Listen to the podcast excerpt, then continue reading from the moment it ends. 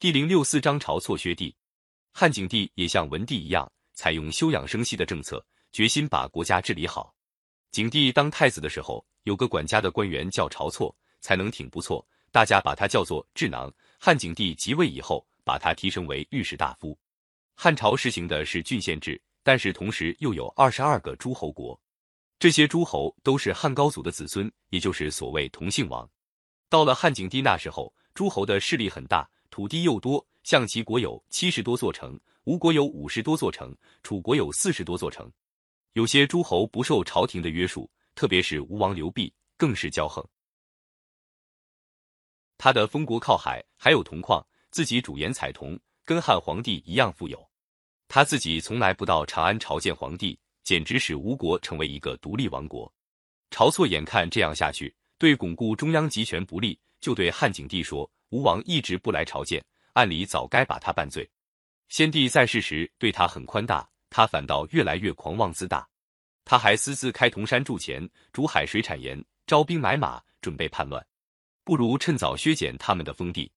汉景帝还有点犹豫，说：“好是好，只怕削帝会激起他们造反。”晁错说：“诸侯存心造反的话，削帝要反；不削帝，将来也要造反。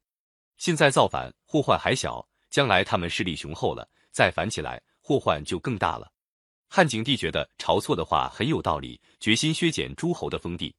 诸侯大多不是荒淫无度，就是横行不法，要抓住他们的罪恶，作为削减封地的理由还不容易。过了不久，有的被削去一个郡，有的被削掉几个县。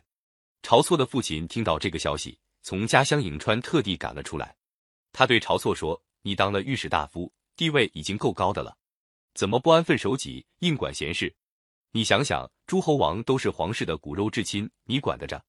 你把他们的封地削了，他们哪一个不怨你、恨你？你这样做究竟是为了什么？晁错说：“不这样做，皇上就没法行使权力，国家也一定要乱起来。”他父亲叹了口气说：“你这样做，刘家的天下安定，我们晁家却危险了。我老了，不愿意看到大祸临头。”晁错又劝了他父亲一阵，可是老人不体贴晁错的心意，回到颍川老家。服毒自杀了。晁错正跟汉景帝商议要削吴王弼的封地，吴王弼先造起反来了。他打着承办奸臣晁错救护刘氏天下的幌子，煽动别的诸侯一同起兵叛乱。公元前一百五十四年，吴、楚、赵、胶西、胶东、灾川、济南等七个诸侯王发动叛乱，历史上称为七国之乱。叛军声势很大，汉景帝有点吓了。他想起汉文帝临终的嘱咐。拜善于治军的周亚夫为太尉，统帅三十六名将军去讨伐叛军。那时候，朝廷上有个妒忌晁错的人，就说七国发兵完全是晁错引起的。他劝汉景帝说，只要答应七国的要求，杀了晁错，免了诸侯起兵的罪，恢复他们原来的封地，他们就会撤兵回去。汉景帝听信了这番话，说：如果他们真能够撤兵，我又何必舍不得晁错一个人呢？接着，就有一批大臣上奏章弹劾晁错。说他大逆不道，应该腰斩。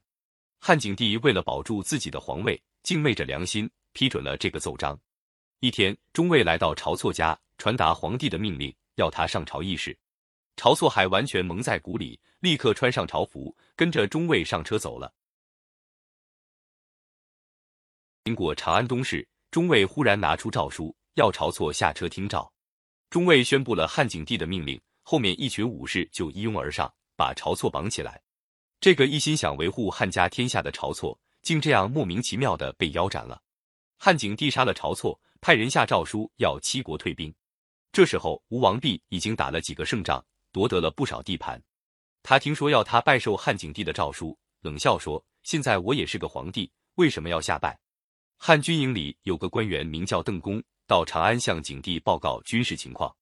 汉景帝问他说：“你从军营里来？”知不知道晁错已经死了？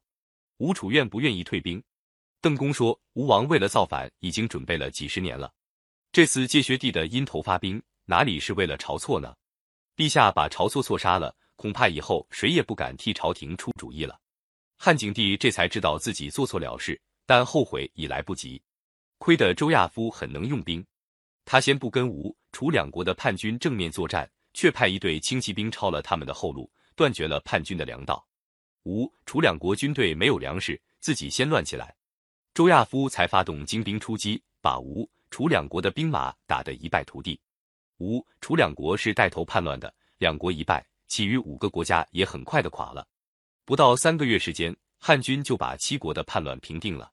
汉景帝平定了叛乱，虽然仍旧封了七国的后代继承王位，但是打那以后，诸侯王只能在自己的封国里征收租税，不许干预地方的行政，权力大大削弱，汉朝的中央政权才巩固下来。